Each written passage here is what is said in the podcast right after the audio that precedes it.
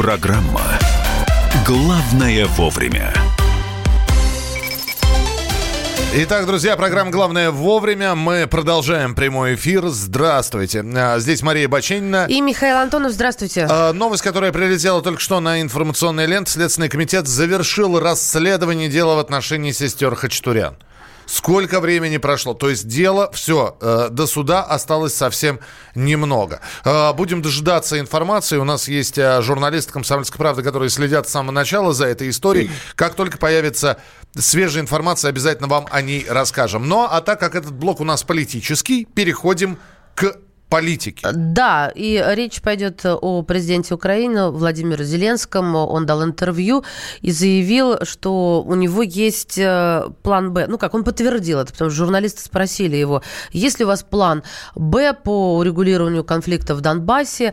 А, Речь идет, конечно же, о переговорах на саммите в Париже. На что Зеленский сказал, я не хочу сейчас говорить о моем плане «Б». Запасной план, чтобы все поняли. Поэтому он и называется планом «Б», так как я верю в план а. Но он, конечно, существует, и хотелось бы уточнить кое-что. Мой план Б не состоит в том, чтобы все оставалось так, как сейчас. Конец цитаты. Ну, в общем, окончательно запутал все. Молодец. У нас на прямой связи Богдан Беспалько, член Совета по межнациональным отношениям при президенте Российской Федерации. Богдан Анатольевич, здравствуйте. Здравствуйте. Здравствуйте, дорогие друзья. А Доброе утро. может, плана Б и нет никакого? Ну, как-то сказать о нем надо, в подробности не раскрываю. А а на самом деле, в общем-то, я понимаю, о чем пойдет, пойдет разговор на встрече в, нормандской, в нормандском формате. Ну Вот. Как вы считаете, есть ли запасной план действительно у Зеленского, или это просто вот такое на данный момент сотрясание воздуха? Ну, все эти разговоры о планах мне напоминают цитату из мультфильма, который я смотрел когда-то в детстве. «Путешествие вокруг света за 80 дней». Есть у вас план, есть мистер план, Фикс? мистер Фикс? Да, у меня есть план. Да, ну, господин- конечно, есть план там и так далее. Но все эти планы абсолютно нерабочие оказывались по факту. Дело в том, что, э, насколько я могу понять, тактика украинской стороны сводится к тому, чтобы либо отменить встречу в нормандском формате, либо, соответственно, ее размыть, повестку размыть. Они пытались туда включить и вопросы газового транзита, и вопросы возвращения Крыма, хотя все это абсолютно никак не соотносится с э, самой функцией нормандской четверки. Она призвана урегулировать конфликт на востоке Украины, на Донбассе. Причем здесь газовый транзит? И причем здесь, соответственно, возвращение Крыма. Все Но это я так понимаю, повестки, что... которые- Да, я так понимаю, Богдан Анатольевич, что эти вопросы э, Зеленский хочет э, не на, конечно, не на нормандской, не в нормандском формате обсуждать, а якобы будут еще переговоры с Путиным в, э, за, кулу- за, э, кулуарами Отдельно. саммита. Да. Кулуарно, да. Но, но что ему мешает, что мешало Зеленскому или мешает сейчас, что ему мешает вообще, в принципе, открыто заявить о необходимости встречи э, двусторонней с российским президентом и к открытому обсуждению этих вопросов. Пусть даже, скажем так, не одномоментному, а в течение ряда этапов. А, а давайте, Зачем это все увязывать с нормандской четверкой, это непонятно. давайте немножечко по порядку разберемся. Вот было сказано, что э, план Б будет э, применяться, цитирую, э, при блокировке всех заявлений российской стороной. Какие заявления мы можем блокировать? Ну, понимаете, э, вот э, еще не совсем давно Зеленский говорил о том, что его не устраивает очередность Минских соглашений, что его не устраивает некоторые положения Минских соглашений. Вероятно, когда российская сторона напомнит о том, что эти э, соглашения были подписаны еще четыре года назад, так же, как и, собственно, формула Штайнмайера была самим Штайнмайером сформулирована тоже достаточно давно, то тут, наверное, начнется возмущение по поводу того, что российская сторона вот давит, унижает, пытается все заблокировать и так далее. Российская сторона настаивает на одном, на том, чтобы все, что обсуждается о Донбассе, согласовывалось с самим Донбассом. То есть, чтобы э, Киев э, вел переговоры с Донецком и с Луганском, а не чтобы он решал, что с этими э, городами, с этим населением будет, э, где-то далеко в Париже, пусть даже и э, с российским президентом. Пожалуйста, решайте напрямую. Гражданский конфликт, гражданская война. Вот выходите и с ними решайте согласовывать. И если их это не устроит, значит мы тоже соответственно, вряд ли будем такого рода решения поддерживать и считать их легитимными. А, вот и это тактика Да, Богдан Анатольевич, и все-таки давайте, э, я понимаю, что предсказывать э, за 6 дней до начала встречи в нормандском формате что-либо довольно, ну, бесперспективно, потому что не, не совсем понятно, как пойдет эта встреча. Э, Но здесь э, э, вопрос, у кого сильные позиции, есть ли у Зеленского какие-то козыри на руках, с которых он может зайти? Козыри украинской стороны одни и те же. Это, во-первых, просто неисполнение всех подписанных или, соответственно, каких-либо задекларированных э, договоренностей и э, обещаний. А второе – это продолжение военной операции на Донбассе, ну пусть и не в режиме высокой интенсивности, потому что это, как правило, заканчивается котлами, а в режиме малой интенсивности, то, что продолжается сейчас. Ну вот за последние дни погибло там сколько, я не знаю, за последний месяц погибло человек на 15-20 в Донбассе. Несмотря на все это разведение сторон, в Петровском, в Золотом и так далее. В Петровском, в Золотом, да, стороны развели. А на всех остальных участках фронта идут э, боевые действия. Вчера, насколько вот я могу судить посредством массовой информации, ликвидировали двух снайперов из э, особой группы службы безопасности Украины. То есть война по-прежнему идет, и она, естественно, плохо а, сказывается на жителях Донбасса. Это и есть единственная сильная сторона Украины, то, что она по-прежнему давит Донбасс. А вот это вот интервью э, немецкому журналу «Шпигель» в преддверии нормандского формата, когда Зеленский говорит о потерявшихся жителях Донбасса. Когда он говорит, что я знаю, что на, юго на, на востоке Украины есть те, кто выступает за Украину, есть те, кто потерялись, а есть те, кто за Россию, вот последние могут уезжать. Нужно бороться за тех, кто потерялся, чтобы вернуть этих людей обратно. Но я не буду бороться за тех, кто считает себя исключительно россиянами. И, э, то есть он говорит про потерявшихся граждан, которые в потерянном состоянии тогда, получается, находятся уже на протяжении скольких лет-то? Э, Четырех? Ну, четырех как минимум, а в принципе это противостояние с Донбассом началось еще после первого Майдана, когда призывали обнести его колючей проволокой, а в Северодонецке собирались люди и обсуждали возможность, скажем так, сепарации от Украины. Все эти противоречия, они были заложены в Украину изначально, но речь сейчас не об этом.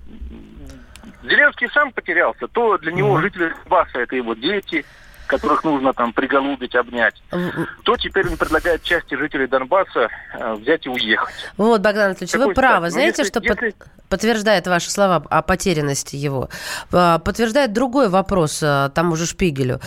Смотрите, если я увижу в первые полчаса, что это так, так, это так, имеется в виду отсутствие поддержки европейских политиков на встречу, да, то есть не будут за него, то скажу об этом публично. Ну, то есть э, вы против кого дружите, ребята? Но это вот какая-то, как- как- какое-то детство или, или это мне так видится наивно, и я просто в большой политике недостаточно соображаю? Ну, я бы не сказал, что это детство, это проклятие украинской политики, потому что она всегда получается двойственной. То есть э, там человек не может защищать интересы жителей Запада и Востока Украины, которые очень отличаются ментально, культурно, даже религиозно. Он вынужден все время, э, э, по сути, вот быть ни тем и ни другим. То есть он постоянно вот, получается чем-то средним, что в результате не устраивает ни Запад, ни Восток. И привело, в конце концов, вот именно к гражданской войне. Поэтому он делает заявление противоположное, потому что он хочет понравиться всем.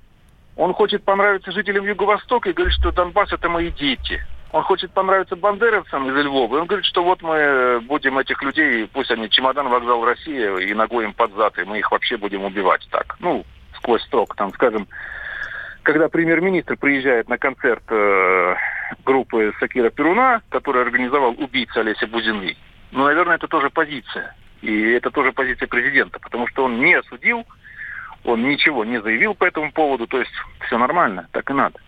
Поэтому, если ты хочешь понравиться всем, ну, знаете, это вот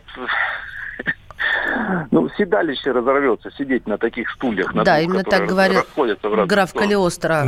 Спасибо. Сударь, у вас Да. седалища не хватит. Спасибо большое. Да, Богдан спасибо. Беспалько, член Совета по межнациональным отношениям при президенте Российской Федерации. Итак, остается совсем немного времени до встречи в нормандском формате в Париже 9 декабря. Будем э, следить, ну и я думаю, что будут новости обязательно. В преддверии этой встречи Можешь будут... думать, не думать, они будут. Они будут. Так, что у нас э, в, Белгороде? Там авария с... Э, очередной автобус. Очередной автобус перевернулся, рейсовый автобус с 30 пассажирами, но если э, то, про первую аварию, про которую мы вспоминали, там лопнувшее колесо и автобус упал с моста, то здесь из Белгорода сейчас вот видео поступают, на кадр, кадрах видно, что автобус завалился на левый бок, и скорее всего, но это был, его занесло. Его занесло, э, снег, э, очень длинный путь э, торможения. Потому я не очень понимаю, почему на левый бок. Резанусь. Не ну знаю. да ладно. А, в общем, разбито лобовое стекло. На месте происшествия работают сотрудники МЧС. И опрокинулся он в кювет в Белгородской области. Автобус ехал в Старый Оскол. Что с жертвами? Пять человек обратились за помощью к медикам. Одну женщину увезли в больницу. По предварительным данным, среди пострадавших есть ребенок. Жертв со смертельным исходом нет.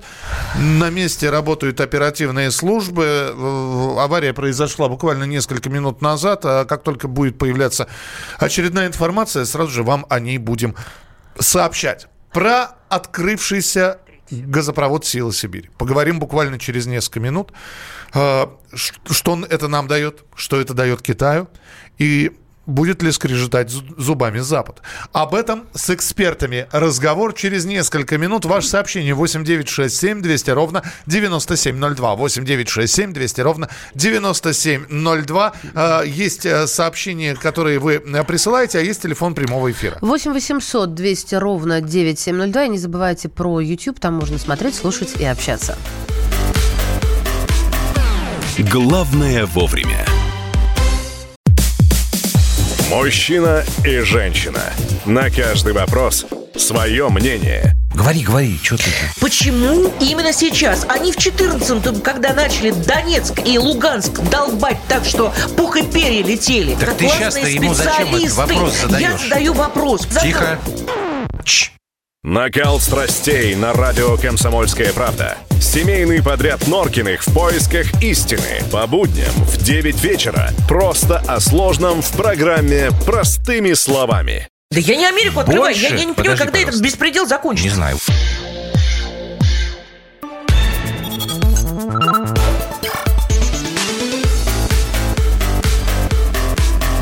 Программа «Главное вовремя». Итак, друзья, программа «Главное вовремя». Присоединяйтесь к нам. 8967 200 ровно 9702. 8967 200 ровно 9702. Здесь Мария Баченина. Михаил Антонов и председатель КНР Си Цзиньпин. Нет, он не с нами. Он призвал на церемонии запуска к запроводу силы Сибири обеспечить безопасность и надежность его эксплуатации и соответствие экологическим требованиям. Вышли э, заголовки «Сила Сибири». Европа теряет монополию на российский газ. Газ начал поступать в Китай. А, значит, значит, через год после запуска «Сила Сибири» выйдет на проектную мощность. Это очень дорогостоящий, но при этом очень э, прибыли приносящий проект. Вот. Э, многие задают вопросы, да, кому «Сила Сибири» это больше нужна, России или Китаю? Вот сейчас на все такие банальные вопросы, может быть, и обывательски ответит член Комитета по энергетической стратегии и развитию ТЭК Торгово-промышленной палаты России Рустам Танкаев. Рустам, здравствуйте. Да, доброе утро. Здравствуйте. А, и все-таки а, запуск силы Сибири – это щелчок по носу Европе или это нормальные просто партнерские отношения с Китаем, налаживание тех самых рыночных отношений? И про Европу думали в последнюю очередь? Да, про Европу здесь действительно думали в последнюю очередь. И проблем здесь много очень и для России было, и для Китая запуск этого проекта, безусловно, решает многие проблемы э, обоих сторон. Ну, что касается Китая. В Китае э, уровень потребления газа достаточно низкий. 15 лет назад вообще не было никакого уровня потребления газа, вся энергетика строилась на угле. Э, из-за этого экология Китая очень сильно страдала, и во многих городах невозможно было выйти на улицу без респиратора. А, было принято решение об увеличении доли газа а, в энергопотреблении, а, и это решение неукоснительно выполняется. Если оно будет полностью выполнено, то потребление газа в Китае достигнет 1 триллиона кубометров в год. источника э, газа в таком объеме в мире э, ну, практически нет. Единственным возможным источником является Россия. Конечно, что-то поставляет Туркмения, что-то поставляют другие, но э, полностью решить эту проблему может только Россия. Поэтому интерес Китая здесь очевиден. А, ну наш-то тоже, России, у нас-то сколько денег-то У нас так устроены месторождения Восточной Сибири, что на одну тонну добытой нефти добывается тысяча кубометров газа, и невозможно этого избежать. Газ этот надо куда-то девать. Местное потребление очень маленькое, и весь газ потребить не может. В Европу поставлять далеко э, слишком далеко и слишком велики затраты на транспортировку, поэтому этот газ для Европы бесполезен. Э, таким образом, Россия здесь тоже весьма и весьма заинтересована.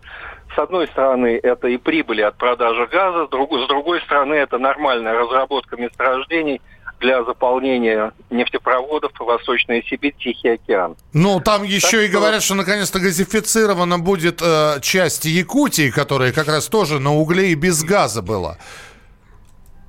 Ну, это так. Э, дело в том, что населенные пункты там очень маленькие. И экономическая целесообразность их газификации ну, мягко говоря, под вопросом. Хорошо, Но тогда... Если так... это попутно, то... Да. Э, Рустам Иванович, тогда еще один вопрос. Э, пока у нас, э, тьфу тьфу тьфу хорошие отношения с Китаем, у нас вот э, запущена сила Сибирь, Китай будет приобретать российский газ, и, э, дай бог, э, газификация Поднебесной будет проходить хорошими темпами, и мы будем прибыль получать. Но это все до тех пор, пока у нас хорошие отношения. А политическая и геополитическая карта мира, она перекраивается, мы знаем, иногда на глазах. И не дай бог что, ну какие-то разногласия с Китаем, и оказывается, что мы э, построили вот этот вот газопровод, а китайцы, например, откажутся от газа, и он будет стоять просто. Так? Ну, во-первых, китайцы не могут отказаться от газа, потому что они просто... Им газ им нужен как воздух, причем в прямом смысле этого слова. Потому что использование газа в энергетике Китая позволяет дышать в их городах. Иначе там э, уголь и вообще мрак и смерть. Угу. Поэтому говорить о том, что китайцы могут отказаться от этого газа, ни в коем случае нет смысла. Это точно совершенно не так. Угу. Теперь, что касается политической ситуации и о геополитике. Чем прочнее экономические связи, тем прочнее политические расклады. Вы понимаете прекрасно, что страна, которая располагает огромными запасами энергоносителей Россия, привлекает внимание всех, в том числе и соседей в первую очередь. Поэтому и отношения наши портятся э, достаточно часто, но аппетиты Китая, понимаете, их можно удовлетворить разными путями. Можно при помощи военной экспансии, а можно при помощи э, экономических проектов. Путь экономических проектов для обоих сторон намного более целесообразный и э, целесообразен и выгоден. За последнее время мы продемонстрировали свои военные достижения настолько хорошо всему миру, что я сомневаюсь, что возникнут э, агрессоры в ближайшие годы, которые э, начнут воевать против России. А, вот такая вот ситуация. Понятно. Спасибо. Спасибо. Рус, э, Рустам Танкаев, член Комитета по энергетической стратегии и развитию ТЭК Торгово-промышленной палаты России, был с нами э, в прямом эфире. Обидно за эти маленькие наши э, на угле существующие населенные пункты, да и не, не совсем уж маленькие. Интересно, Но... в какую цену мы будем продавать газ в, в Китай? 200 э, миллиардов товарооборот а, э, точную долларов цену, в год. Точную цену никто, конечно, да, не скажет. Почему это станет известно за кубометр? Я не о том, я о том, что нам же нужно заселять территории да, нужно. А вот без газификации, как, как они собираются это делать? Ну, немножечко нам оставьте. Ну, Пожалуйста. Да нет, но читая о силе Сибири, э, конечно, здесь э, очень многие говорят, что так как э, в том числе и по территории России идет этот газопровод, то, конечно же, и территория России, та, которая без газа Меня была... смущает твое, конечно же, честно сказать. Меня тоже смущает, но я же должен сказать. Труба идет по территории России? Мишка из тех, которые всем довольны. Э, Пожалуйста, я могу, я, я могу идти даже не от себя, а по заголовкам. Сила Сибири обеспечит газом десятки населенных пунктов Вот, Якутии. вот, Все? вот, вот, давайте это запомним, подождем и посмотрим, потому что у нас э, обещание, обещать не значит жениться. Да, а уж что там Америка с Европой думают по поводу силы Сибири, это их свадьба. Что хотят, пусть то и думает. Это самая Про Америка. свадьбу ты красиво сказал. Да? Иркутск. 91,5. Воронеж. 97,7. Краснодар. 91,0. Тюмень 99,6. Анапа 89,5. Владимир. 104,3. Барнаул 106,8. Екатеринбург 92,3. Санкт-Петербург. 92,0. Москва 97,2. 97,2. Радио «Комсомольская правда». «Комсомольская правда». Слушает вся страна. Слушает вся страна.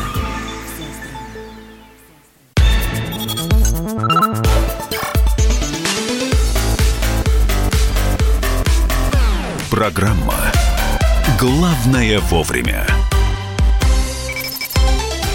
Продолжается прямой эфир. Программа «Главное вовремя». Здравствуйте. Здравствуйте. Мария Бачинина. Михаил Антон. А, 8 9 6 7 200 ровно 9702. 8 9 6 7 200 ровно 9702. А знаете, а у нас все неплохо. Да-да-да-да-да. Я за что люблю в ЦИОМ? Надо у нас начать так. все хорошо. Я за что люблю в ЦИОМ? Я за что? Потому что они позитивные. Всегда практически. И вот написали, что позитивно оценивать ситуацию в стране 57% россиян. То есть вот, э- Соотечественник ты мой, ты вот в 57 входишь. вот это вот 57% граждан России, позитивно оценивающие ситуацию, говорят, у нас все неплохо. Да, Чего вы нудите? да, да, да, это, это Что мне они тут- говорят. А ты нудишь? Я ну, нудю. То есть у нас- у нужу, нас всё нудю. плохо. 37% назвали ситуацию скорее хорошей, 18% хорошей, 2% очень хорошей. Я нудю, да, я нудист. Нудюст. Ну, ты понял. Да, у нас на связи доктор социологических наук, профессор НИУ Высшей школы экономики Елена Рождественская. Елена Юрьевна, здравствуйте. Добрый день. Елена, да, 35% граждан дают негативную оценку ситуации в России. Это пессимисты или реалисты? А вот эти вот 57, которые э, говорят, что все в стране в принципе неплохо, это наоборот какие-то вот э, люди в розовых очках. Давайте посмотрим на ситуацию в целом. А, У нас несколько здесь интересных цифр в этом опросе. А, У нас есть э, вопрос, а довольны ли вы жизнью? У нас есть вопрос об оценке ситуации в стране. И у нас есть оценки будущего. И вот посмотрите, какие они различные. Оптимистично-то в будущее смотрят э, всего-то 26%. То есть сегодняшняя ситуация, так как мы ее понимаем, довольны гораздо больше людей. А вот будущее внушает колоссальное, э, колоссальный скепсис. Ну, потому что, да, потому что это раньше было светлое будущее, а сейчас будущее Да. не, не определено. А сейчас оно, оно не определено. А потом, э, согласитесь, ситуация в стране. Вот на самом деле мы знаем, вообще-то говоря, что вкладывают респонденты в это понятие. Ситуация в смысле стабильности, и у нас нет никаких э, желтых жилетов, хотя вопрос, да. А ситуация с точки зрения э, зарплатами, ситуация с точки зрения политической стабильности. Ну, в общем, э, вот этот момент, который мы снимаем в опросе, телефонном опросе, э, эта ситуация очень такая непростая, которая вызывает э, среди самих социологов массу э, дискуссий. Елена Юрьевна, а вам не кажется, что люди просто отвечали с позиции своей жизни, а, с позиции... Ну, а э, как им еще отвечать? а, Для а, этого выборку и беру Да, то, большую. то- то есть не, не оценивая политическую ситуацию по выпускам новостей, а выходя на улицу, ходя по магазинам, а, работая на работе. Знаете, у меня такое ощущение, и, может быть, это накопившаяся уже оценка, что мы в подобного рода опросах общественного мнения мы снимаем, вообще-то говоря, просто степень э, конформизма, а не реальной ситуации. Для этого надо с человеком поговорить, чтобы он понял, что его выслушивают, не задают вопросы по телефону, к которому мы прислушиваемся с некоторой опаской. А кто это звонит? То есть мне кажется, что вот эта форма телефонного опроса, она, вообще-то говоря, э, уже становится такой... эм, э, не совсем надежной, скажем так. Ее нужно э, дополнять или э, встраивать другие формы изучения настроений, э, гораздо более чувствительных, да. А вот э, телефонный опрос, в котором даже нам не показывают в раскладке э, социальных групп, кто как отвечал, э, ведь э, очень важно узнать, э, это какого рода э, респонденты. Это старшее поколение, это младшее поколение. Оптимизм подпитывается, в общем-то говоря, витальным жизненным оптимизмом молодого человека, перед которым все э, э, открыто, или это социальная группа 60 плюс, э, у которых практически уже все закрыто, и мы лишь э, в ситуации некоторого, скажем так, стабильного дожития, а вот средняя группа, у которых еще есть возможности что-то построить, что-то сделать, что-то изменить, они скептичны. То есть, вообще-то говоря, надо понять, кто это, да, и чаще всего нам это не совсем э, приоткрывается. Хорошо, Елена Юрьевна, вы доктор социологических наук, вы профессор, а, но по голосу можно а, понимать, что э, вы явно э, вышли из юношеского возраста. Вот вы бы как оценили ситуацию в России? Ну вот э, вы скорее бы были в 57%, которые оценивают ее положительно, или в 35%, которые негативно оценивают ситуацию в России? Ну вот видите, вы сразу передо мной ставите вилку резкого разрыва а никогда не бывает в умонастроениях массового порядка таких разрывов. Всегда есть промежуточные категории. Потому что как только мы э, разводим э, массу людей на два лагеря, мы создаем конфронтацию. А есть те, которые беспокоятся, которые тревожатся, а они отказывают в будущем стране и не э, выражают, э, так сказать, розового оптимизма. Согласитесь, а это очень важно для управления страной, очень важно для понимания того, куда мы движемся. Поэтому важно понять, кто тревожится, кто абсолютно пофигист, потому что э, 23%, которые не выразили относительно будущего ни оптимизма, ни беспокойства, это кто? Пофигисты и это люди, которые утратили Нет, им доверие. просто не дозвонились. Им просто... А? Им, им просто не дозвонились. Им, э, тогда извините, и, э, они должны выпасть, вообще-то говоря, в другую категорию тогда. Потому что те, кто э, не выражает оценки вообще, уклоняется от нее, это одна категория. А тех, кому не дозвонились, простите, это, это ошибка выборки. Они просто-напросто нам путают картину. Спасибо большое. Да, да, да. Елена Юрьевна, спасибо большое. Да, Но спасибо. объясни, объяснили. В общем, э, надо будет с таким, с изрядной долей скепсиса относиться э, Давайте к подобным выборкам. Елена в... Рождественская, доктор социологических наук, да, была с нами на прямой связи. Да, я еще раз э, напомню, что в ЦОМ выложила результаты своего очередного опроса, по результатам которого 57% граждан России позитивно оценивают результа- ситуацию в стране, 37% считают ситуацию скорее хорошей, 18% просто хорошие, 2% очень хорошие. Потешить себя подарком на Новый год, это мы продолжаем по, по опросам идти, потешить себя подарком на Новый год планирует лишь 38% наших сограждан. Угу. Соответственно, 62% себе на Новый год ничего покупать не будут, ограничиваясь подарками только своим и близким. Но давайте возьмем эти 38% и что мы увидим? Что на новогодние подарки для себя – россияне готовы потратить. Маша, сколько ты готова потратить на себя? Да много готова. Много, Я себя люблю. Более люблю. 10 тысяч рублей. Правильно. В то время как на близких не более 6 тысяч. Правильно. Михаил, я надеюсь, я тебе стала близким за этот год. В прошлом ты сказал нет, не жди ничего. Да. А в этом, ну, стала же за год поближе. Заслужила, да. Маша, ты стала почти как я. Вот, но и на тебя я тратить, пожалуй... Сэкономлю, да? Да. Ага. А, и, и тем не менее, вот э, удивительно, 10 тысяч рублей на себя, на своих близких не более 6 тысяч рублей. А, мы почему про подарки сейчас говорим? Продолжают э, писать письма Деду Морозу. Люди продолжают писать письма, э, и взрослые, и дети. Э, значит, существует тоже такая статистика. Более 3 миллионов 664 тысяч писем пришло на почту Деда Мороза Это в Великий Устюг. Число вообще не помещающееся в голове. Сколько еще раз миллионов? 3 миллиона 664 тысячи. Ужас. Он Еж- пытается ответить, причем на каждое, я знаю, да? Да, а, я стараюсь ответить на каждое письмо, на каждую просьбу. Это Если я сам не смогу, лучше посылать, чтобы был ответ. Пишут все, от мала до велика, даже бабушки под 90 лет, которые просят своим же замечательным внучатам хороших, замечательных подарков на Новый э, год. Значит, э, ну и взрослые, кстати, вот э, самое удивительное, что Дед Мороз на этой пресс-конференции, которую он устроил в преддверии года белой металлической крысы, то есть у нас не просто год крысы, у нас год белой металлической крысы. Он рассказал, что огромное количество взрослых пишут письма. Причем от себя. Не потому, что дети их попросили. Мама, напиши письмо Деду Морозу. Нет. Такие смешарики, вообще так трогательно это. А среди взрослых знаешь, какое деление? Да, 68 на 32. 68% женщин. Знаешь, что просят? Жениха хорошо. Женского счастья, да. Ну, правильно. Вот.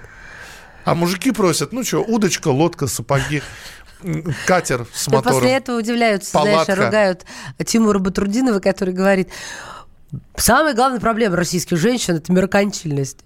Ну, правильно, как мужик может выглядеть меркантильным, если ему не, не мужское счастье, а палатка и удочка? А если у него есть мужское счастье, а палатки и удочки у него нет? Миш. Вот и все.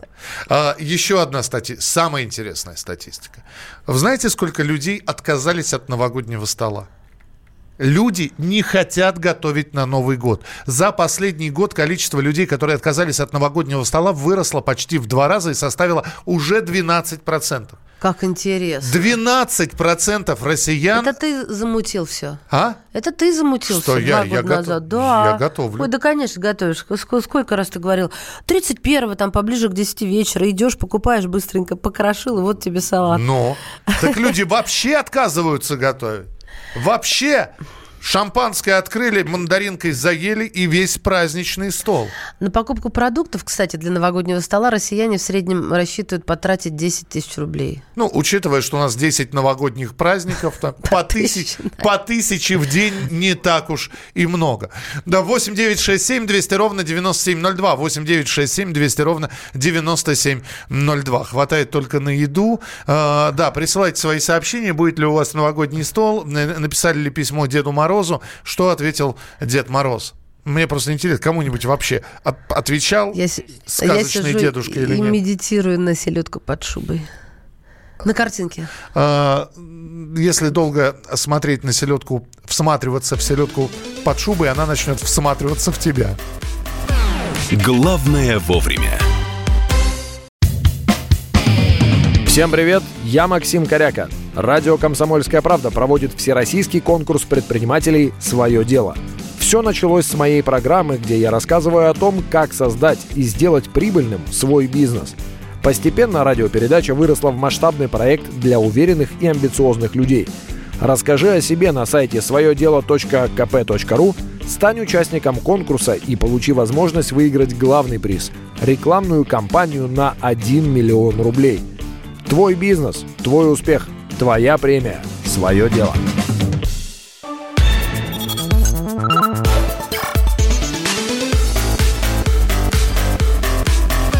Программа «Главное вовремя». Ну и еще несколько новостей, которые нас удивили, поразили. Во-первых, выясняют, кто написал на боку белого медведя Т-34. Появилось видео, идет белый медведь, у него на боку... Где он идет? Слушай, где он идет? Хороший вопрос. Хороший, очень хороший вопрос. Во-первых, белый медведь один из самых опасных хищников на планете. Это первое. Соответственно, где он идет, вопрос очень, очень Нет, сейчас, я, актуальный. сейчас я тебе скажу, просто не... И кто к нему подобраться смог?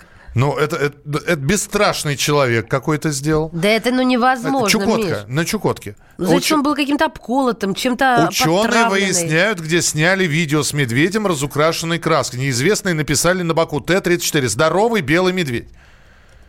В общем, явно, что это были не зоозащитники. Нет, это не В общем, сейчас э, там начинают про судьбу этого медведя беспокоиться, спрашивают, что с ним будет. Но, в общем, зоо- э, зоологи говорят, ничего не будет, искупается и краска слезет. Но пока он ходит с этой надписью, ему будет достаточно проблематично охотиться. Потому что белый окрас, он, собственно, для охоты у белого медведя. У- Увидела?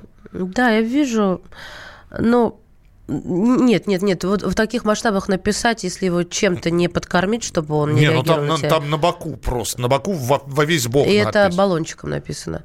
То есть это не кисточка, это баллончиком. Очень плохого качества съемка, но очень отчетливо понятно, что это баллончик. Миша, его чем-то опоили, одурманили, короче говоря. Ну, в Ни общем, один медведь тебе даже бурый или серо-буро-малиновый не позволит такой наглости. Он откусит тебе голову. Жалко, что, конечно, этому негодяю не, мы не повезло. знаем, мы не знаем, что с этим негодяем случилось.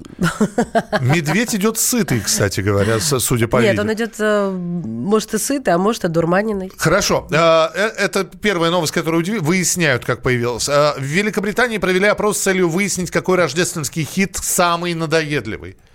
Выяснили самую надоедливую рождественскую Ну, Надеюсь, песню. не моя любимая песня. А твоя какая? Ну, Марая Керри, All I Want for Christmas. Нет, конечно. Нет? Потому что это Марая Керри. Негодяй. Она у меня на рингтоне просто стоит даже. Я один эту первую пер- песню первый раз слышу. Один, Мишечка. Или один. второй. Один. Это великий хит всех времен Это, это- это она разгоняется тогда? Да, да, сейчас будет А, все, я по- понимаю, я понял. Ну-ка, серединку, ну-ка. драйв.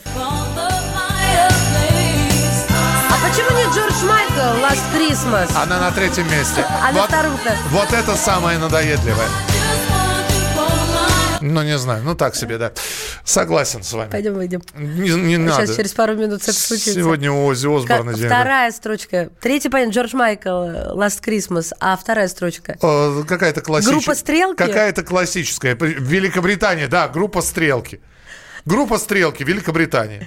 Так. Сейчас я тебе быстро скажу, подожди. Первая, первая Марая Керри. м, Mariah Carey. Ты как Жириновский начал. Вторая группа Band 8. Бент Эйт, а что? Do, do, do they know it's Christmas? Я не знаю эту песню. А, а, нет, в пятерку вообще вошло. Last Christmas на, на пятом месте. Не может быть. Я не знаю, я в лесу родилась елочка, слушаю поэтому. Бентейт это вообще создана такая группа благотворительная для, для исключительно исполнения рождественских э, музыки. Слушай, какие здесь, ты вот ты смеешься, как я произношу название Пол английского. Маккартни участник Бентейда, если Ну, тебе, неважно. да. Джордж Майкл тот же. Здесь на, чем- здесь на чемпионате по дзюдо пригласили певицу из театра «Ромен» спеть гимн России. Вот что, это полу- вишенка. что получилось? Давайте послушаем.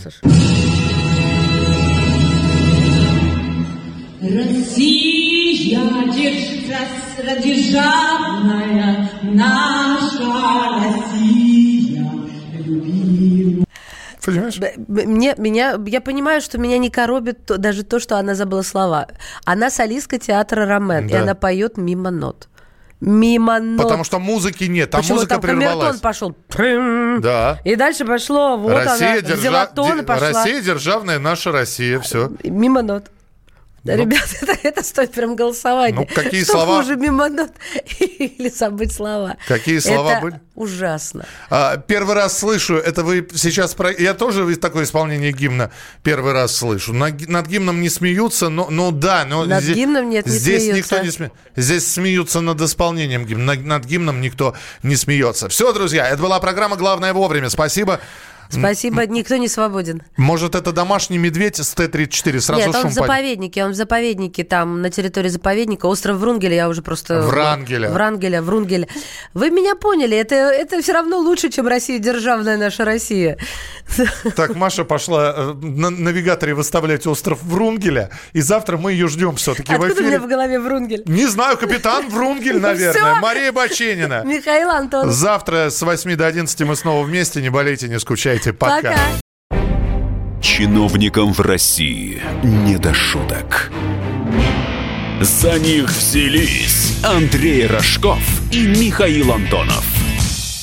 Зачем вы скорую вызывали? Сами не могли нож достать, что ли? Вы знаете, что бывает за ложный вызов? Что бывает? Что бывает за, ло- за- Штраф сейчас за ложный вызов большой. Господа депутаты, значит, я собрал вас здесь, чтобы сообщить на пренеприятнейшее на известие на. Нам, значит, нечего больше на запрещать на. на. Вы в своем уме вообще, господа депутаты? Все лазейки перекрыли. Вам еще три года тут сидеть? Есть мысли у кого-нибудь? У меня есть. О, комитет по здоровью проснулся. Ну, давай, слушаем, давай. А давайте сделаем перерыв на обед.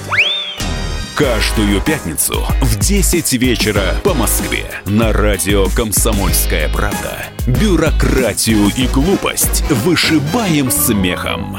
В программе «Не до шуток».